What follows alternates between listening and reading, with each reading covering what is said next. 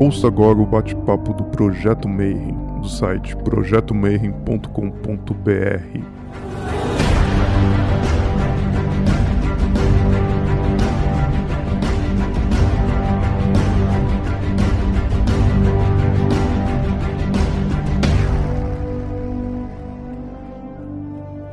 Bom dia para você que é de bom dia, boa noite para você que é da boa noite, boa tarde se você acabou de receber a notificação e veio ver mais um vídeo aqui no Bate-Papo Mayhem.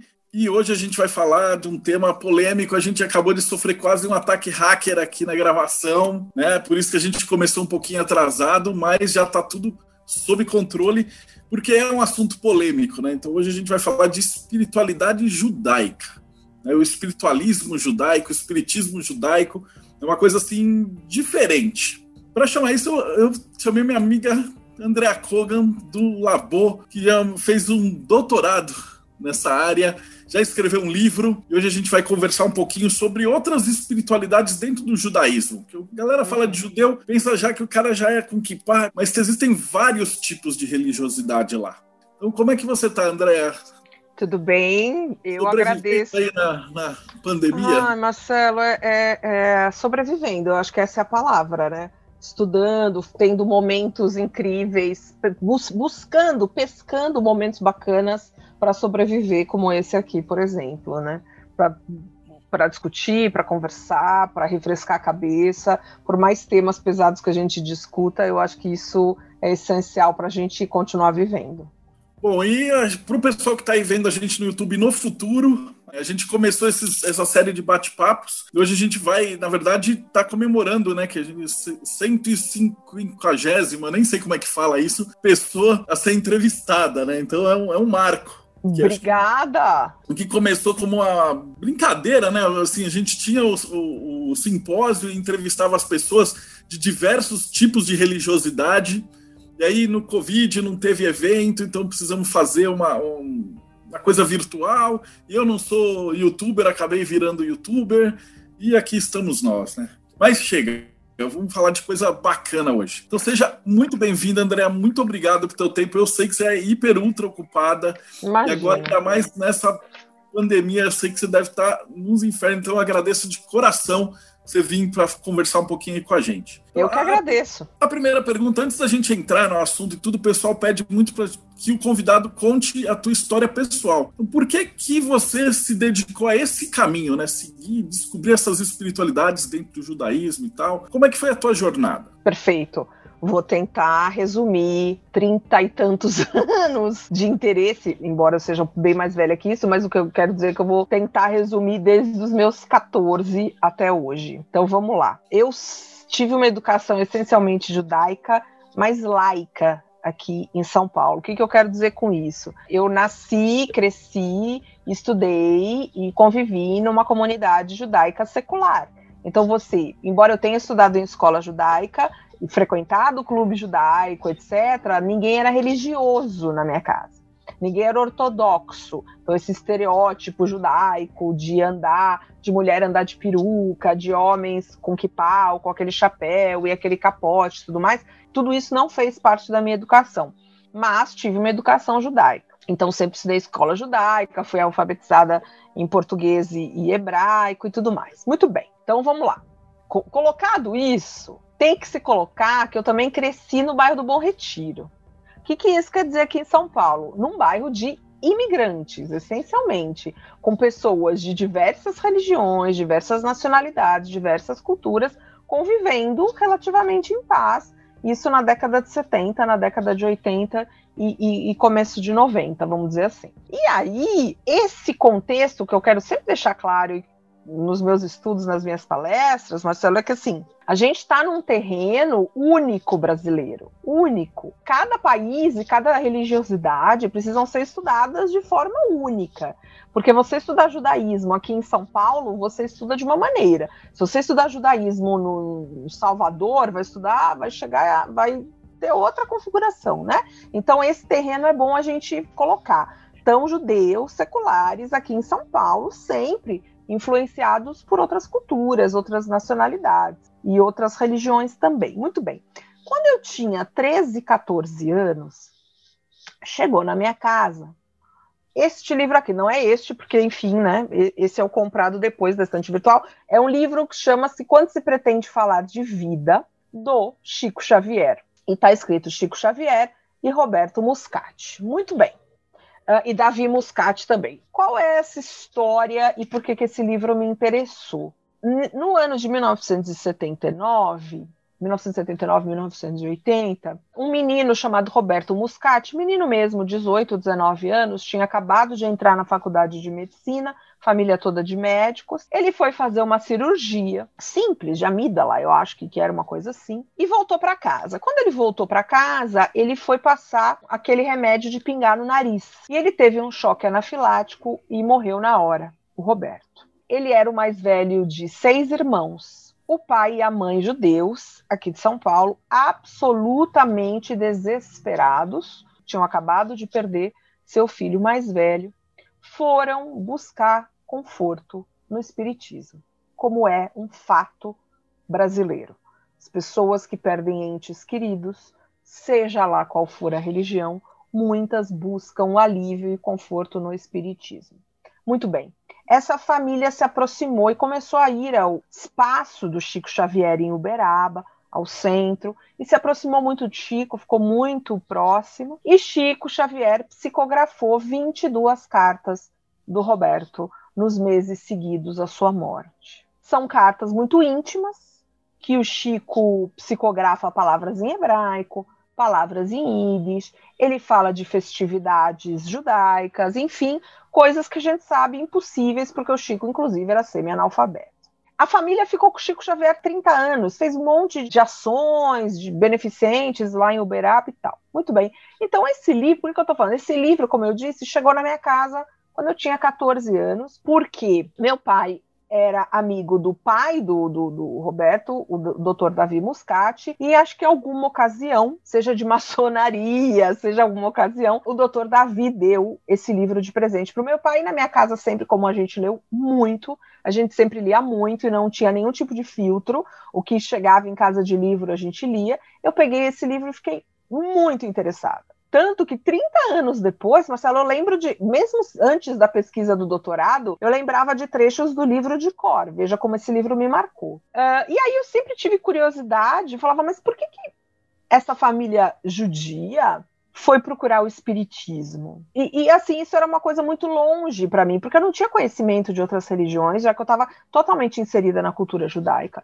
Você tinha amigos de outras religiões, óbvio, como eu sempre tive, mas eu não conhecia profundamente nem espiritismo, nem umbanda, nem candomblé, nem nada. Só que isso era uma curiosidade adolescente, eu acho, e eu sempre tive muita curiosidade, e aí eu vou dizer acadêmica sobre esse assunto era um assunto que sempre eu queria estudar mais, talvez não vivenciar, mas estudar o fenômeno ali colocado. Sempre quis. Então sempre lia muito sobre espiritismo, lia, lia, mas assim, eu não via, eu não me vi estudando aquilo nem com 17, nem com 18 anos e tal, porque a gente precisava estudar para trabalhar, né? O que, que eu ia fazer com aquilo? A vida não era essa, eu precisava estudar e precisava trabalhar e tudo mais. Eu fiz faculdade de letras, sempre trabalhei com idiomas, sempre fiz faculdade de letras inglês na PUC, fui professora de inglês, ainda sou, não trabalho com isso, mas assim, essencialmente, se alguém me pergunta o que, que você faz, eu falo, sou professora de inglês, e sempre serei. E aí, quando eu tinha mais ou menos 20 anos, um grande amigo meu me chamou para trabalhar como guia, porque eu já falava muito bem inglês,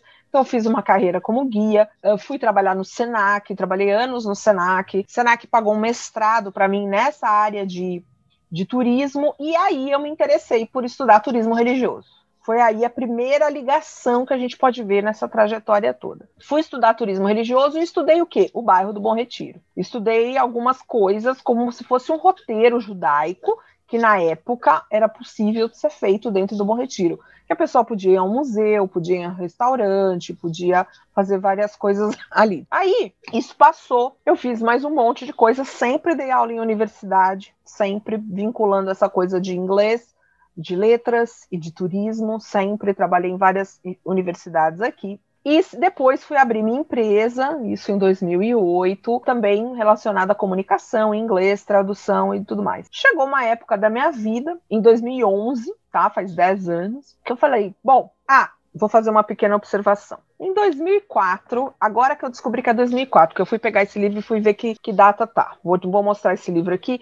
Todos os meus livros, eles são assinados o meu nome e mês e ano que eu comprei. Esse livro chama The Jew in the Lotus, o judeu no Lotus, de um professor super atuante ainda da Universidade de, da Louisiana, em New Orleans, chamado Roger Kamenetz. Esse livro apareceu para mim.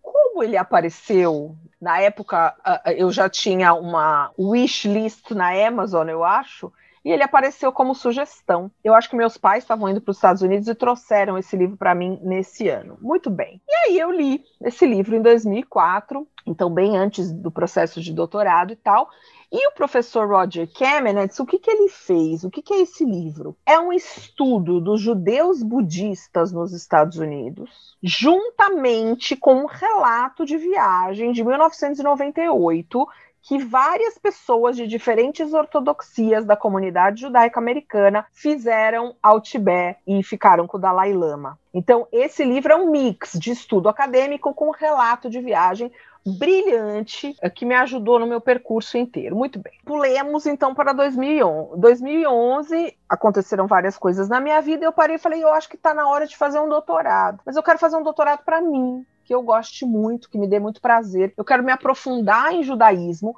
e eu quero entender por que, que os judeus aqui no Brasil, especificamente, que eu tenho que restringir pesquisa de campo, óbvio, têm interesse em outras religiões, seja espiritismo, seja umbanda, seja candomblé. E eu me inspirei no livro do professor Kemenetz, que eu falei, se ele está estudando judeus budistas nos Estados Unidos, aqui no Brasil, judeus budistas eu não, não, vou, não vai dar liga esse estudo, eu não entendo de budismo. Uh, então tem que ser o judeu dentro do espiritismo, da umbanda e do candomblé, e isso. Muito bem. Eu já tinha ouvido falar do professor Luiz Felipe Pondé, que era o dono da cadeira de filosofia da religião da PUC, do Departamento de Ciências da Religião na época, e que dava aula sobre o judaísmo, e que, na minha opinião, era uma das pessoas que mais entendia de judaísmo, academicamente falando. Mandei um e-mail, Marcelo, 2011, e falei: Olha, professor, meu nome é Andréa Cosa, eu gostaria muito de estudar com o senhor, não sei se o senhor tem vaga no doutorado, e eu queria entender por que, que os judeus têm outras religiões, ou outros rituais, ou outras crenças, outras religiosidades. Será que vem de onde isso? Da cabala? Vem do quê? E aí ele falou: venha conversar comigo, você tem 15 minutos. Aí marcamos uma data, um horário. Ele veio, aí a gente se encontrou, ficamos uma hora no final. E ele me deu uma mini aula ali e programou minha vida para o todo doutorado. Então, assim, eu lembro que eu saí da PUC com uma enxaqueca, porque eu nunca tinha feito plano a longo prazo na vida. E ele falou: olha, 2011, você assiste a minha aula o primeiro semestre que vem como aluno ouvinte, você faz o processo seletivo para entrar no segundo semestre de 2012, assim você vai defender mais ou menos a sua tese em julho, agosto de 2016. Então, eu defendi 2016, aí eu, depois a gente conta como foi esse, esse percurso, e o, o, e o livro foi lançado em 2018 que é a tese de doutorado para livro, né? E o que eu estudei essencialmente? Eu estudei famílias judias aqui em São Paulo que têm o espiritismo como religião também, que fazem o ritual de evangelho no lar ou mesa branca nas suas próprias casas. Então, essa foi a minha pesquisa de campo durante anos, até antes do doutorado, né? Nessa pesquisa eu fazia. Então, eu fiz isso durante quatro anos, duas casas, então duas vezes por semana eu ia, só não fiz mais porque a ideia seria fazer mais. Claro que eu entrevistei, falei com muito mais pessoas do que isso, mas não dá para você ficar fazendo pesquisa de campo em terreiro, né? Em casas espíritas cinco vezes na semana, porque senão não ia ter vida. Então eu consegui toda segunda e toda quinta fazer a pesquisa de campo e juntar com a minha bibliografia e criar essa tese de por que, que existem judeus espíritas. E por que não, né? Existem. Mas a hipótese é essa: existem judeus espíritas e ponto. E é isso que, e foi isso que eu estudei. Isso é fantástico. Mas assim, não, não é algo incomum aqui no canal, né? Eu entrevistei o, o Mário Filho, ele falou que ele é islã e, ao mesmo tempo, Babalorixá. Então ele consegue, ele contou umas coisas fantásticas para a gente, de que ele foi para Meca e levou com ele os espíritos que trabalhavam com ele no terreiro. Então, Sensacional. Um sincretismo que não é um sincretismo forçado de ser humano, né? É o sincretismo dos espíritos. Que na verdade o judeu, quando você fala em judeu, é cabala, né? Então, na tua opinião, o que, que os judeus vão procurar em outra religião que não seja cabala? O que, que falta para eles? Eu acho que aí tem uma questão muito importante que é assim. Existe, eu acho, a questão da cabala, Marcelo, ela é muito mais estudada hoje por não judeus do que judeus, que sabem muito mais, tá? Então tem esse ponto. E eu acho que assim, existem várias coisas que eu pude constatar seguinte, os judeus aqui no Brasil, essas famílias, elas não, elas não praticavam o espiritismo, ou não tinham o espiritismo de um ano para cá. Eram coisas de gerações, de 50, 60, 80 anos, desde que os pais e avós imigrantes, geralmente fugindo uh, uh, da Europa, a, encontraram o espiritismo aqui e o espiritismo fez sentido na vida delas. Então, essa é uma questão. Ninguém, Marcelo, ninguém sabia de cabala. Ninguém tem noção de cabala. Eles falavam de cabala só para tentar justificar para eles mesmos, entende? Então, quando eu perguntava, ou quando a gente estava num bate-papo, ou quando alguma coisa assim, alguém falava assim: olha, eu falava.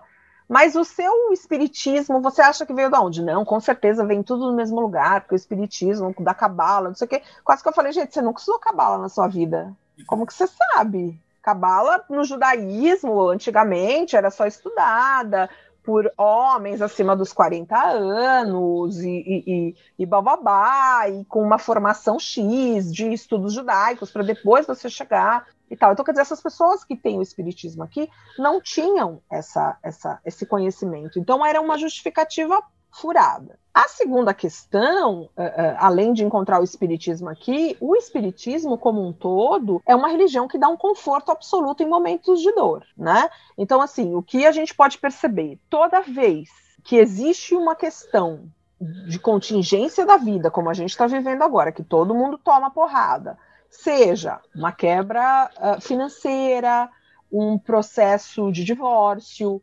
morte, questões afetivas graves que, que afetam a pessoa, ela vai buscar respostas no espiritismo, porque no espiritismo ela pode ter respostas mais imediatas e no judaísmo não. No judaísmo brasileiro secular, não. E se ela for falar com o rabino, o rabino vai falar: aproveite o dia, reze tal, o foco é no agora. Ninguém vai falar para consultar oráculos ou para fazer uma sessão de psicografia. E o que a pessoa está precisando é uma mensagem de quem partiu, de quem foi e tudo mais. E outra coisa, né, são várias, mas eu vou citar algumas. A outra coisa é assim, a gente tem que lembrar que esses judeus específicos que eu estudei estão inseridos naquele ambiente brasileiro que eu, que eu falei, paulistano com uma mistura de, de religiões, com uma mistura de raças, com mistura de credos, e que quando se encontra também num momento de desespero, também num momento difícil da vida, vai bater no vizinho e falar assim: por favor, eu preciso de um passe, como é que você pode me ajudar? Então vamos no, no centro comigo. Então, quer dizer, você está aí inserido nessa realidade. Então, o judeu está aí inserido, não fica parte, como o Roger Kamenetz fala dos judeus budistas. Então, você tem uma influência muito grande nos Estados Unidos, ali nas cidades que ele pesquisou. Então, quer dizer, o judeu secular está ali inserido naquela realidade do país. Você acha que é uma característica brasileira? Tipo, a gente tem o católico não praticante. Eles seriam os judeus não praticantes que chegaram mais fácil perto do espiritismo. Sim, mas eles são até praticantes, viu, Marcelo? Porque tem. A maioria do que eu, do que eu falei nunca falou que não era judeu, que era ateu, essas coisas todas. Sempre levavam o judaísmo junto com o espiritismo. Então acende a vela de Shabat na sexta-feira, ou vai na sinagoga, ou faz o ceder de Pessah, da Páscoa judaica, ou, enfim, comemora o Ano Novo, jejua no Yom Kippur. Então leva paralelamente e não tem conflito. Às vezes pode até um pouco de conflito, mas isso isso a pessoa consegue caminhar bem com essas duas questões, sabe? O pessoal que é leigo que está escutando a gente agora, você podia falar um pouquinho do que, que é o judaísmo aqui no Brasil? Como é que ele é praticado? Uma família comum, entre aspas, ou normal, entre aspas, também. Uhum. Uhum. Como é que ela pratica a religião do judaísmo?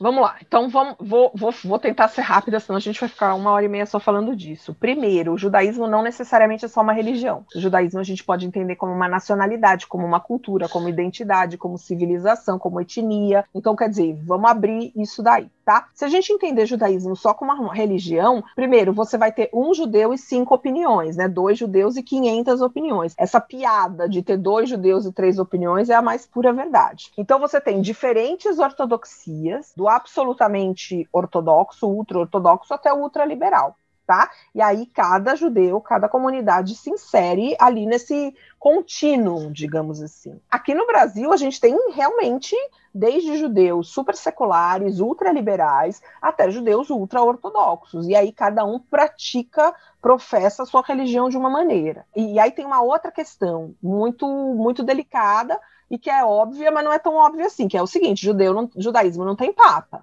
né? Vamos fazer uma comparação básica, o judaísmo não tem papa. Então você não tem um, uma pessoa que você, vamos dizer assim, obedece ou que manda na religião como um todo. Ah, mas você fala, ah, mas tem a Torá, tem o cumprimento das, da, das mitzvot, tem isso e aquilo. Não, não é isso também não. Porque a Torá, ela é, é interpretável. Então, diferentes rabinos podem interpretar aquilo. Tem o judeu que vai acender as velas, a judia que vai acender as velas de Shabat toda sexta-feira. Tem os que vão comer kasher, que não vão misturar carne e leite, tem uns que não vão fazer absolutamente nada disso e só vão rezar, mas rezam sozinhos, porque não necessariamente você precisa de sinagoga para rezar. Então, quer dizer, é muito difícil você. Não há definição única do judaísmo, Marcelo, não há. Não, não, não tem como a gente definir uma coisa só. Então, isso é muito, muito complexo, né? Então, dependendo de cada ortodoxia, você segue cada rabino, e se você não gosta daquele rabino, você vai para outra sinagoga também, né? Tem, tem essas questões. Enfim, tem uma série de indefinições aí que a pessoa fica mais ou menos livre para transitar. E ela pode escolher. Gosta, tipo, ah, esse rabino é muito severo, eu posso ir para o outro. Claro, claro, que ninguém está amarrando ela. Não, mas isso não seria basicamente uma explicação de por que seria tão, tão fácil de dele ter sido permeado por essas outras religiões? Também, também. Por exemplo, assim, uma das questões mais difíceis que as, quando as pessoas vão estudar judaísmo e quando fazer entrevistas com pessoas, como é que você delimita quem é judeu ou não? Quem é você para falar você é judeu, você não é judeu, você é judeu, você não é judeu? Então, assim, você tem que ter uma, uma, uma questão ali. Por exemplo, o Newton Bonder, o rabino uh, mais famoso, né, do Rio de Janeiro, ele lançou, eu acho que foi 2015, se não me engano, um texto chamado Carta aos Judeus, que ele falava o que, que ele entendia por judaísmo. Ele falava, para mim, judeu é aquele que pertence à Klal Israel, quer dizer, à comunidade judaica. Ponto. Não importa se você nasceu de mãe judia, de pai, se, sei lá, se converteu, se não converteu, para mim é isso. Então, cada um vai ter essa delimitação eu opto sempre por uma definição de um sociólogo da década de 20, que fala assim: olha, nas minhas pesquisas eu entendi que judeu é aquele que diz que é. Então, assim, quem sou eu, Andréia, para quando eu vou fazer uma pesquisa e falar. Não, você não é judeu para mim, não. E, e, esse campo sincrético do Brasil, tudo bem. A gente sabe que aqui é uma mistureba gigante de religião e pega um terço daqui, mas aí vai no terreiro. Exatamente. E nos outros países? Nos outros países é totalmente diferente. Eu uso uma pesquisa, mas eu não sei se você conhece, porque obviamente tem que tem, eu tenho que fazer essa observação que eu sou acadêmica. Né? Quer dizer, esse meu estudo é acadêmico, é uma tese de doutorado, e eu estou fazendo um pós-doc que eu comecei ano passado, já já eu conto também. Então, quer dizer, o meu interesse é acadêmico e todos os livros e todo o material que eu estudo são de grandes scholars, então a gente tem que seguir uma linha de, de, de raciocínio muito séria. A gente não fala aqui de orelhada, né? Porque as pessoas às vezes falam assim: ah, eu não concordo, André. Eu falo: o problema é seu, porque eu estou mostrando aqui na pesquisa isso daqui.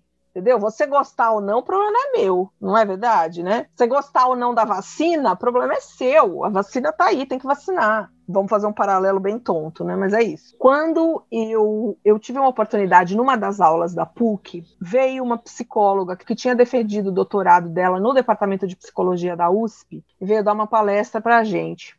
Que ela fez uma pesquisa sobre experiências anômalas. Quer dizer, o que ela chamava de experiências anômalas? experiência de quase morte, sonhos lúcidos, poltergeist, bababá. Ela pegou uma amostragem de brasileiros e perguntou e fez um questionário complexo, claro, era para uma tese de doutorado, super complexo, super bacana. A tese dela está disponível online, depois eu mando o link para você. E perguntando quantos brasileiros você, quantas, uh, se você já tinha tido alguma experiência daquela na tua vida tá? Qualquer, eram muitas, assim. Eu falei algumas, mas eram muitas. Marcelo, esse número é acima de qualquer país. eram mais de 80% de brasileiros que já tinham tido essa experiência. Então, o meio brasileiro religioso esotérico, com curiosidade pelo sobrenatural, por essas experiências anômalas, é muito maior do que outros países. Então, o judeu secular está inserido nessa realidade e nessa curiosidade, né? E na, na, tua pesquisa você chegou aí em vários centros espíritas, foi também Umbanda e Candomblé? Então, o que aconteceu foi o seguinte: eu queria, na realidade, no início, quando a gente fala judeus inseridos na, na religião espírita, na realidade eu queria estudar espiritismo, umbanda, candomblé. Só que num doutorado só não dá para estudar a fundo o judaísmo, espiritismo, umbanda, candomblé. Não dá. Então eu tive que restringir e ir somente em casas que praticam espiritismo, entendeu? Mas você vê elementos da Umbanda e do Candomblé claros ali nessas casas. Tanto que agora, minha pesquisa de pós-doc é estudar o que não, eu não tinha estudado antes. Então eu estou estudando judeus que vão em terreiros de Umbanda e Candomblé. Agora ninguém está indo em lugar nenhum. Então, até amanhã eu tenho uma reunião com o meu supervisor para ver como é que a gente vai resolver essa situação. Porque eu achei que em março de 2021 eu já estaria linda e saltitante nos terreiros de São Paulo, fazendo pesquisa com judeus que incorporam entidades X ou que fazem trabalhos Y, entendeu?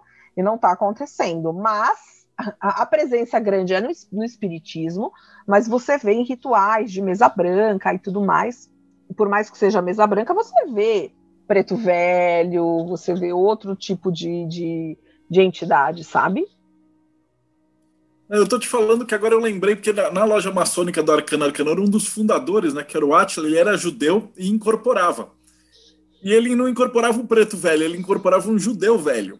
Ai, ótimo. Eu também vejo na, na casa que eu pesquiso, e pesquiso até hoje, porque é, também vai ser meu objeto ali, porque eu já estou preparado para esse pós-doc uma das, das entidades mais fortes é um rabino também. Não sei se é judeu velho, mas é um rabino ali que vem com sotaque do leste europeu e, e, fala super judaicamente de Deus e fala super judaicamente de vários assuntos, sabe? Isso é uma coisa fantástica, né? Eles ainda abraçam. Na, na, tua observação não existe assim conflito entre essas duas religiões. Não chega a nenhum ponto onde o judeu tem que olhar e falar: peraí, eu não posso ser espírita porque no judaísmo diz isso e no espiritismo diz aquilo e, e não dá para conciliar. Ou não existe isso? Existe, existe. Tanto que eu conto o seguinte: um dos judeus que eu vi, que era um médium muito forte, muito, muito poderoso, ele parou de ir nas reuniões de repente e aí a gente perguntou, mas o que, que aconteceu, né? Mas por quê? E aí a esposa dele falou assim: ele está em conflito, porque ele está cada vez virando mais ortodoxo e frequentar a mesa espírita para ele está causando problemas, porque na Torá está dito que é proibido invocar mortos. Essa é a questão. Então, para ele, está causando um conflito enorme e eu vou parar de ir. Então, quer dizer, ele, falou, ele decidiu parar de ir. Então, quer dizer, esse ponto foi um ponto muito delicado, e aí eu vi uma pessoa realmente se afastar daquele dom, daquela mediunidade que ela tinha, porque estava se tornando mais ortodoxa. Então, quer dizer, esse é um ponto. Muitos judeus que eu converso e que são mais religiosos também, Marcelo, também me colocam isso isso não pode no judaísmo, como é que você estuda isso, por que isso, por que aquilo, por que aquilo outro, sabe? O espiritismo, na, minha opinião, eu acho que ele é mais plástico. Ele permitiria, talvez, se, ad se adaptar ao judaísmo mais fácil do que o, o, judaísmo vai se adaptar ao espiritismo, né? Que outras histórias, quando você foi entrevistar, assim, que você conta, assim, alguma, um caos mais diferente que aconteceu? Olha, eu, eu tenho várias, assim, porque foram anos de rituais, né? Anos de rituais, vendo um monte de coisa acontecer e, e, e, foi muito forte, assim. Eu acho que uma das coisas mais, assim, que me impressionaram e que eu acho muito interessantes uh, foi falar com pessoas que eu conheci aqui. Eu acho que isso sempre é uma coisa interessante, sabe? Por exemplo, a minha tia-avó, que eu conheci aqui, obviamente, tia do meu pai, ela era incorporada num desses rituais. Então era muito interessante conversar com ela depois de morta, né? Então isso é uma coisa que, que me marcou demais. Também, eu acho que os graus de mediunidade, os tipos de incorporação e tudo mais também eram muito interessantes, assim, coisas muito diferentes que eu vi, de médiums muito, muito poderosos, assim, de incorporarem várias entidades num mesmo dia, de um preto velho, de um rabino, de uma criança. Então, sempre foram muito e recados, assim, coisas que a gente não explica, como é que tem aquela informação e fala, é, né, mensagens, recados para as pessoas que estão ali. Então eu acho que é esse tipo de coisa é, é muito impressionante e muito bacana, sabe? Isso deve chocar assim bastante, né? Porque o cara está inserido naquilo e de repente ele vê que é, o mundo é muito mais do ponto de vista do judaísmo, como é que funciona a espiritualidade? Você deve ter conversado com os judeus mais ortodoxos, assim. Quando você Sim. explica para eles a de incorporar nosso lar, não, não tem um nosso lar judaico lá do outro lado? Não. Ó, aí eu vou voltar para quando eu comecei a fazer o doutorado. Quando eu fiz o doutorado, eu fui atrás dessa espiritualidade e de livros sobre mística judaica. Quando a gente fala de mística judaica, a gente está falando basicamente de cabala e de racidismo, né? Mas eu optei por não ir para cabala, Marcelo, porque eu porque volto ali no que eu falei de início, né? Era muito, digamos assim, clara que não havia ligação com o espiritismo e com a cabala eu fui às fontes, algumas fontes judaicas, acadêmicas de estudo sobre mística e misticismo judaico. Vários livros me ajudaram, eu até deixei dois aqui separados específicos que me ajudaram demais. Isso aqui, ó, Spirit Possession in Judaism. Possessão espiritual, casos e contextos da Idade Média ao presente, falando especificamente sobre possessão espiritual. Tem este livro aqui, Jewish Magic and Superstition, tá? Que é um, um, um livro também muito bacana e todos muito, muito aprofundados. Depois que eu fiz o doutorado, depois saiu um livro que é, foi traduzido para o português já, mas eu não estou com a edição em português, que é um livro de um rabino chamado Dr. Elise Pitts, chamado Does the Soul Survive? A, a alma sobrevive? Uma jornada judaica na crença no pós-morte, vidas passadas e, e, vivendo com propósito. A gente recebeu até o Dr. Eli Spitz, o rabino, aqui em São Paulo no ano retrasado. E aí ele faz, como rabino, ele é rabino de uma sinagoga em Los Angeles, e ele fez, ele estava aqui em novembro de 2019. Ele tem o prefácio até do Brian Weiss. E ele faz, de acordo com o judaísmo, as experiências que ele foi ter em loco, com telepatia, experiência de quase morte, o que é alma, a sobrevivência da alma de acordo com as visões judaicas, o que acontece depois que eu morrer, uh, regressão de vidas passadas, reencarnação, contos de reencarnação, médiums, evidências de discrepâncias. Aí depois ele faz uma bibliografia bem complexa de tudo isso, sabe? Tem muita gente estudando isso mas no judaísmo, esse misticismo e essa mística é uma parte que não são todos os rabinos que têm essa ideia mística na cabeça, que não tem nada de místico. A questão é viver o agora, morreu, vai pro Jardim do Éden e aguarde quando o Messias chegar para todo mundo voltar. E ponto. É isso. Só lembrando pro pessoal, todos esses livros que a Andrea falou estão na descrição aqui do, do vídeo, tá? E você me falou, eu lembrei que a gente traduziu, o Rafael Daher, ele traduziu o livro das encarnações da alma, que era do Rabino Menachem Azariah Defano. Então, ele, e esse livro ele fala todas as citações e as referências de reencarnação e de encarnação que estão na Torá. Eu vi algumas coisas assim, mas eu sempre estudei mais o lado acadêmico. E, e depois que eu fui ler esses relatos de Rabino, tem esse livro também que da, da, daqui, que é o Reencarnação e Judaísmo, que é o famoso, A Jornada da Alma, do Rabino Dovber Pinson, que ele vai falar da da cabala luriânica e tudo mais, né? Porque tem, aí tem, se você entrar em cada ortodoxia, cada rabino vai falar alguma coisa, aí você tem um monte de livros sobre aquele assunto e tal. Então eu preferi dar um passo para trás e ficar no acadêmico e, ou, em vez ou outra, mudar nisso, sabe? Essa é a próxima pergunta. Como é que você fica nessa encruzilhada, assim, de ter passado e visto tanta coisa fantástica? Falar assim, putz, eu não posso pôr no livro, eu não posso pôr no doutorado. É. Como é que é o filtro, assim? Como é que funciona? Para o pessoal que está acompanhando, a maioria é leigo, então eles não sabem como é que Sim. funciona o processo acadêmico e você filtrar todas essas informações para conseguir enfiar no doutorado. Então, o que, que ficou de fora? Não te dá vontade de escrever um Não, outro? É, eu, eu, tenho vontade de escrever. Eu vou escrever outro, né? Porque está no projeto do pós-doc, mas aí é sobre um bando em candomblé. Então, a minha ideia foi a seguinte: primeiro, eu fiz um esqueleto da tese junto com o meu orientador. Então, o que, que eu queria chegar? O que, que eu fiz? E aí todo mundo pode ver no, no, no livro depois que, que virou a tese o espiritismo judaico, né? Que é um no... a tese de doutorado tem um nome gigante. Aí quando foi virar livro, a gente simplificou e deixou esse, ficou mais bacana. O que acontece é o seguinte: fizemos uma metodologia para chegar na pesquisa de campo. Então eu falei da indefinição do judaísmo, do que são as correntes místicas judaicas, me aprofundei no racidismo, Marcelo, falei do que, é o movimento racídico, que é um movimento místico da Europa do século XVIII, que se disseminou pela Europa do Leste e disseminou pelo, pelo, pelo mundo e chegou no Brasil e etc. Fundado por um místico chamado Mestre do Bom Nome, falecido mil, de 1700, nasceu até 1760. E aí o racidismo chega no Brasil e nos Estados Unidos e vira algo como. E aí você tem uma linhagem de chefes racídicos, digamos assim, que são grandes rabinos que viram líderes de grandes comunidades e são tidos como místicos.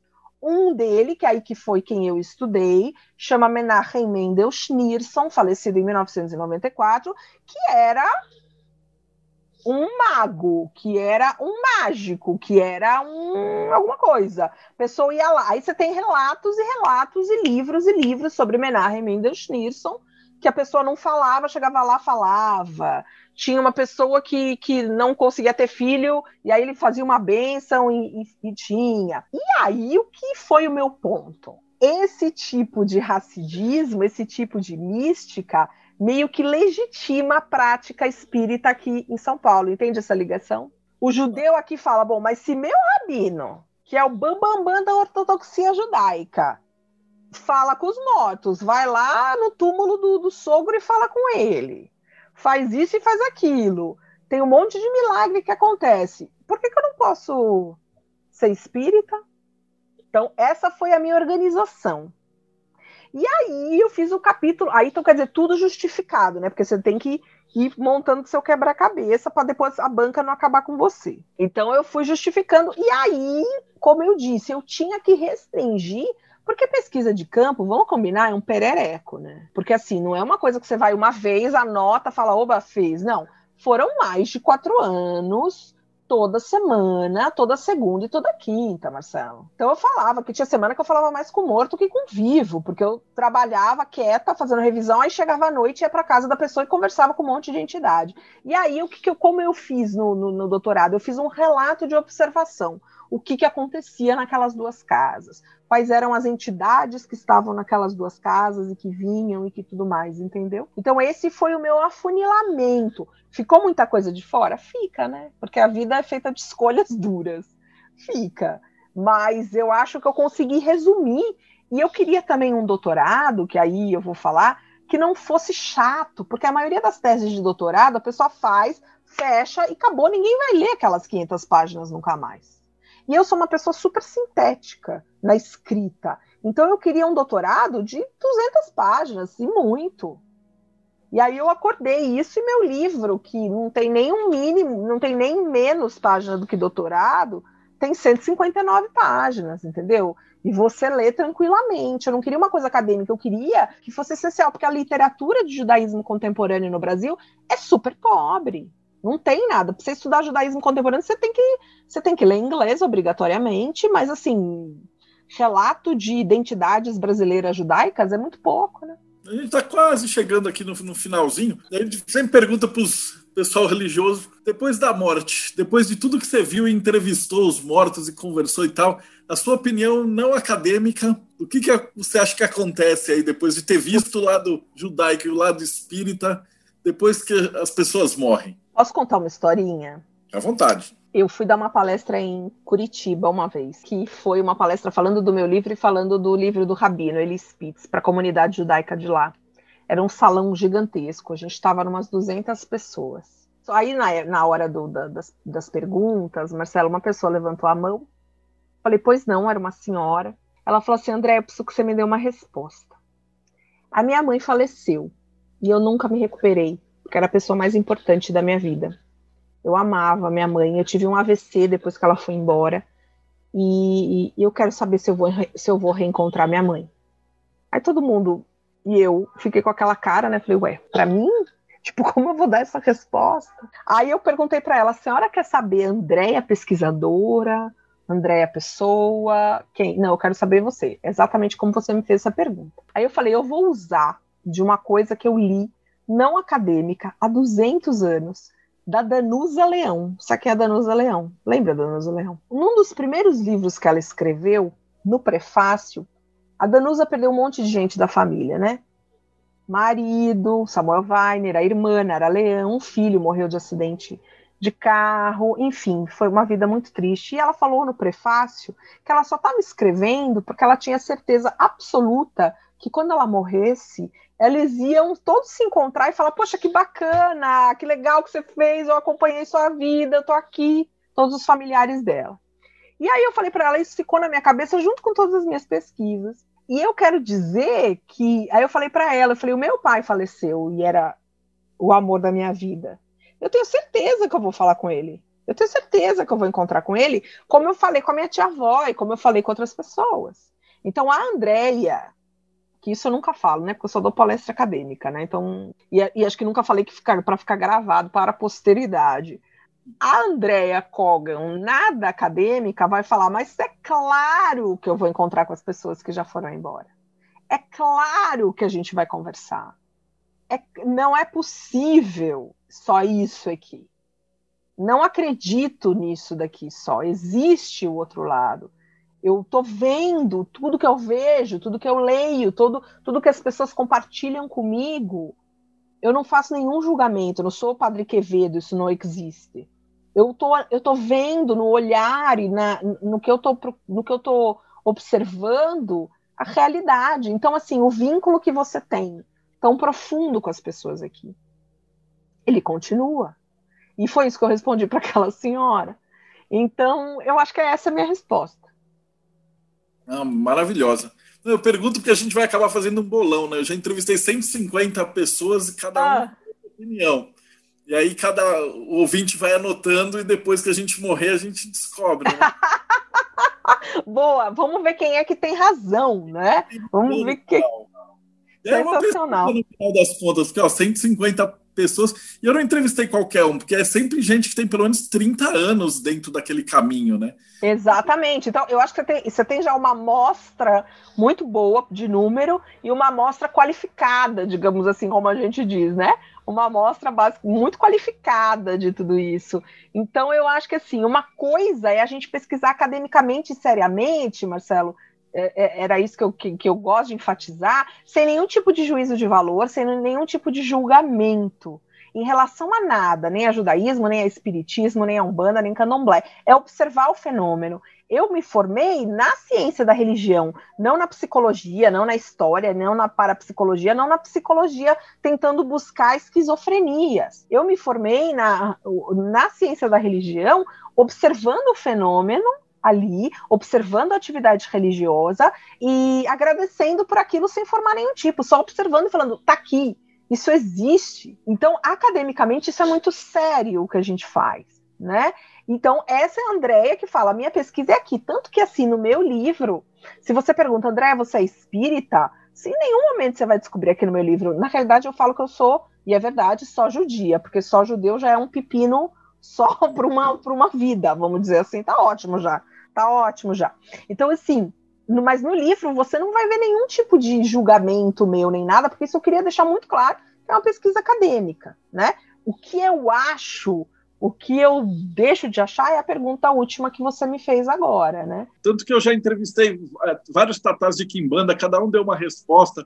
Às vezes o, o próprio Mário, que ele é do Islã, ele tem uma outra resposta. Então, é, cada um tem uma literalmente uma resposta diferente. Né? Acho que essa é a beleza da coisa. Eu acho que é, eu acho que é assim, quando, quando eu converso, tem uma entidade que está no meu livro, de uma das casas que eu entrevistei, A entidade chama Seu Jair, que era um senhor. Depois a, a médium me explicou, né? E ele também, eu converso muito com ele, e ele era um senhor uh, da Umbanda num terreiro, parece que no Bexiga, aqui em São Paulo. E viveu, não sei até quantos anos, eu acho que faleceu na década de 90, 80, 90. E hoje, vamos dizer que é o grande mestre dessa casa. Então eu converso frequentemente com ele há praticamente 10 anos. Né? E quem incorpora é mulher. Médium é mulher. Mas eu converso com o seu Jair há 10 anos. Ele é meu brother, ele sabe o que, que acontece na minha vida. Mas você fala, André, mas você não é espírita? Sim, mas eu, se eu estou fazendo aquela pesquisa de campo, né, Marcelo, eu não sou masoquista, não vou frequentar um lugar, fazer uma pesquisa de doutorado num assunto que eu não gosto. Vamos, vamos combinar que não é bem assim. O seu Jair, nos últimos 10 anos, a gente tem uma convivência íntima. Ele pergunta como eu tô, ele pergunta como tá minha mãe, como aconteceu isso. Ele me acompanhou na morte do meu pai, mesmo estando do outro lado quando eu tinha uma pessoa muito gravemente doente perto de muito grave doente perto de mim, numa das, eu estava no doutorado ainda, uma pessoa que estava muito doente, ele falou para mim que não havia mais jeito. E ele falou de um jeito como ele nunca tinha falado outra coisa para mim. E eu saí daquela reunião e falei: essa pessoa vai morrer e eu não sei o que fazer. Deu quatro dias, a pessoa faleceu. Então, quer dizer, como é que eu vou, vou, vou duvidar ou vou questionar essa pessoa que me acompanha com tanto carinho há 10 anos? E que me dá forças e que fala e que me dá, uh, uh, uh, não sei se orientação, mas que eu gosto tanto de conversar. E, e, e, que não perdeu muitas das características humanas, né? Porque também tem isso, não é porque morreu virou santo em todas as questões, né? permanece com várias coisas. Então, como é que você questiona isso? Isso eu acho incrível, né? Incrível isso. Na parte espiritualista, principalmente, porque não tem nenhum livro que diz assim, ah, fulano, você vai lá e vê, principalmente na Umbanda, Candomblé, no Voodoo, no Santeria, você vê a incorporação. E eu fico triste mesmo que a academia não tenha se dedicado mais a estudar esse, esse fenômeno, porque é uma coisa tão Legal. Eu acho que tem o pessoal. Você já conversou com o pessoal do NUPES lá em, em, na Universidade de Juiz de Fora, Marcelo? Já conversou? Não, não, mas depois a gente pega o Depois a gente conversa, porque aí a pesquisa deles é mais espírita. Tá? Mas eles estão fazendo papers e, e, e, e, muitas pesquisas sobre EQM, sobre várias questões no nível de profundidade realmente acadêmico. É um grupo de pesquisa da Federal de Juiz de Fora, né? Uh, uh, então, assim, mas a academia ainda está. E, e não, você não é levado a sério. Então, por exemplo, quando eu comecei a pesquisa para ver o que tinha de tese sobre espiritismo, meu filho cuida, contava numa mão. Contava numa mão. Catolicismo, 300 mil. Judaísmo, 500 mil. Islamismo, 500 mil. Então, quando você fala de, de religiões uh, monoteístas e de, de, não sei quantos anos, você tem um monte de, de tese sobre diversos aspectos, aspecto histórico, aspecto filosófico, aspecto psicológico, bababá, babá. Aí você tem um monte. Mas quando você fala de novas religiosidades e de espiritismo, na época, há 10 anos, eram pouquíssimas. Agora, graças a Deus, isso está crescendo muito. Está crescendo muito. Eu conheço muita gente trabalhando com isso, né? Mas quando eu comecei, né, lá no meu tempo, eu tenho aqui as teses, porque eram tipo quatro na biblioteca. Ainda bem que está tá crescendo. Tá. E para finalizar, o que, que, é o Labor? Como é que a gente acha é... você na internet? Como é que a gente acha teu livro? Seguinte, eu, eu tenho vários trabalhos na minha vida, né? Mas o principal atualmente é ser assistente acadêmica do Laboratório de Política, Comportamento e Mídia da Fundação São Paulo, PUC São Paulo. A Fundação São Paulo é a mantenedora da PUC e abriu uma escola de estudos avançados, um instituto de estudos avançados chamado Labo.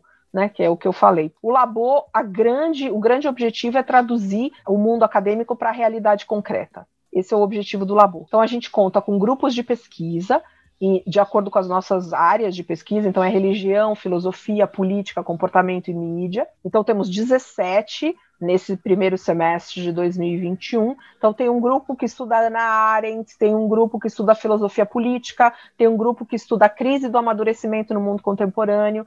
Eu coordeno dois grupos de pesquisa sobre judaísmo contemporâneo e sobre morte e pós-morte, obviamente. E nós, desde há um ano, estamos totalmente online, né? Então, quer dizer, os grupos de pesquisa têm pesquisadores que a gente não, não tem pré-requisito, né? Mas do mundo inteiro. E aí a gente tem aulas abertas, cursos, biblioteca La Boca, toda semana a gente fala de um livro e dá para achar nas mídias sociais. Esse é um trabalho meu, além das pesquisas, além de traduções, de revisões. E meu livro se acha em qualquer livraria, qualquer plataforma online, dá para comprar, Amazon, qualquer lugar. Não só num livro físico, mas também em e-book e audiolivro. Tá no aplicativo da Amazon, no Audible, que eu gravei. Foi uma experiência bacana, eh, porque a editora fez um, um contrato, vamos dizer assim, com a Amazon e chamou uh, uh, alguns autores para lerem seus próprios livros. Aí eu fiz teste, graças a Deus minha voz passou, e aí eu fiquei num estúdio uma semana e o livro tá, tá disponível para quem quiser ouvir minha linda voz falando sobre isso que eu acabei de falar. Ah, fantástico. Eu vou colocar os links aqui embaixo, depois você me passa. E aí quem tiver vai conseguir achar tudo e conversar com vocês. E a gente chegou ao fim, ultrapassamos nosso ataque hacker, deu tudo certo. E tudo Ufa. ficou maravilhosamente bacana. E para você que está assistindo a gente, eu sempre esqueço, esse negócio de ser amador é triste. Mas dá o like no canal, Segue a gente, a gente acabou de chegar em 10 mil views, que eu acho que porque eu estou fazendo é um negócio de louco. Porque a gente entrevista os caras no nicho do nicho do nicho e uns bate-papo de duas horas. E muito agradecido mesmo por você que está seguindo Mas eu a gente. acho, vou, vou dar meu depoimento quando eu conheci o canal de vocês. Eu acho que está faltando nesse mundo que vocês têm, que é coerência nas redes sociais. Eu acho que a gente precisa ter coerência no que a gente fala, no que a gente faz e, e ética. Então, vocês criaram um canal absolutamente coerente com, com, com a proposta, organizado e tudo mais. Então, eu acho que isso é um alento, né? Porque assim, canal do YouTube por canal do YouTube tem um monte. Eu acho que por isso que vocês vão continuar a crescer. Eu ia falar que eu sou virginiano com vários planetas e tal, mas a academia não aceita. Não, isso. eu aceito, eu aceito. Eu sou capricorniana, então a gente está falando mais ou menos a mesma língua. Eu entendo perfeitamente. Não tenho virgem, eu sou capricórnio com ascendente peixes, então ainda o peixes me dá uma equilibrada, né, para não ficar só capricorniana chata. Mas eu entendi. Então agora está tudo explicado, virginiano. Agora entendi, está tudo explicado. Maravilha. E para você que acompanhou a gente, então, não esquece, dá o like, segue o canal e a gente se vê aí no próximo Bate-Papo Meio.